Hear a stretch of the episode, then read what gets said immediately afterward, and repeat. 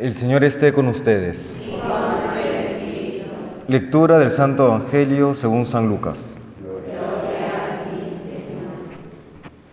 En aquel tiempo dijo Jesús a sus discípulos, os echarán mano, os perseguirán, entregándoos a las sinagogas y a la cárcel, y os harán comparecer ante reyes y gobernadores por causa mía. Así tendréis ocasión de dar testimonio. Haced propósito de no preparar vuestra defensa, porque yo os daré palabras y sabiduría a las que no podrá hacer frente ni contradecir ningún adversario vuestro.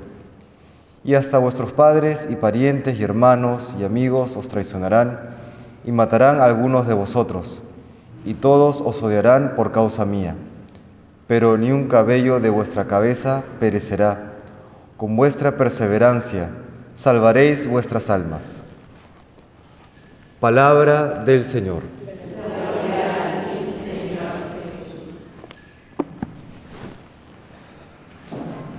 Son palabras quizá chocantes las que menciona hoy el Señor, de cómo va a tratar el mundo a aquellos que procuremos ser fieles a su palabra, a su voluntad. Y hay un punto importante a tener presente al momento de evaluar las palabras del Señor, y es cómo está hecho el ser humano. Somos unidad de cuerpo y alma. Hay que cuidar ambos, tanto el cuerpo como el alma, pero si tenemos que elegir, siempre tendrá prioridad el alma. Se pueden caer en diferentes extremos. Se puede caer en un cuidar el alma en desprecio del cuerpo y eso no está bien. Los cristianos no somos platónicos, no, no buscamos, no vemos el cuerpo como algo malo, como los maniqueos lo hacían, por ejemplo, no buscamos liberar el alma del cuerpo, sino más bien haciendo buen uso del cuerpo, salvar el alma primero y luego el, el cuerpo se le unirá ya tras la resurrección final. ¿Cómo tampoco damos o rendimos un culto al cuerpo? Leyendo una de las características de la asedia o digamos una especie de tibieza espiritual, se menciona el cuidado excesivo del cuerpo, como si el cuerpo fuese lo único que tenemos o lo más importante que tenemos.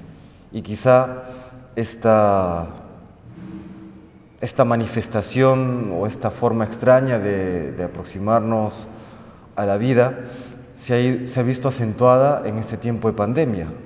El cuidado del cuerpo, que repito, está muy bien, pero siempre tiene que hacer en esa correcta y en esa sana proporción. Cuidar cuerpo y alma.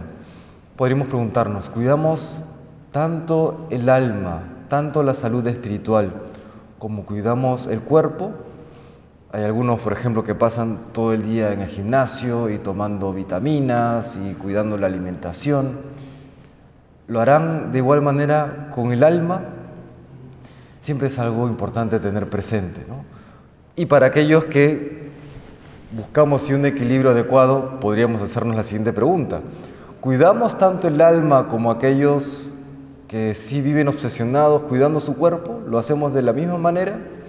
¿Tomamos las vitaminas espirituales que debemos?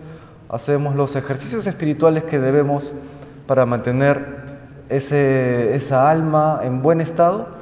O nos ponemos como en automático, ¿no? Ponemos en neutro y dejamos que la vida avance y el cuerpo envejezca y, entre comillas, el alma se santifique sola. Hay que cuidar el cuerpo y el alma, pero si tenemos que elegir, el alma por encima del cuerpo.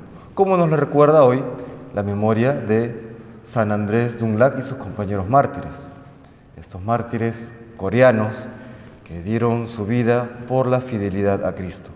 Sus cuerpos perecieron, sus almas, sus almas fueron salvadas y elevadas a la, gloria, del cielo. Sus cuerpos perecieron como también perecerán nuestros propios cuerpos. Con la gracia de Dios salvaremos nuestras almas, como lo hicieron estos santos mártires, y salvando el alma salvaremos también el cuerpo por la misericordia de Dios. Le pedimos pues hoy al Señor que nos siga brindando lucidez y que nos siga concediendo aquella fidelidad necesaria para salvar nuestras almas y también nuestros cuerpos por su infinita misericordia. Que el Señor nos bendiga.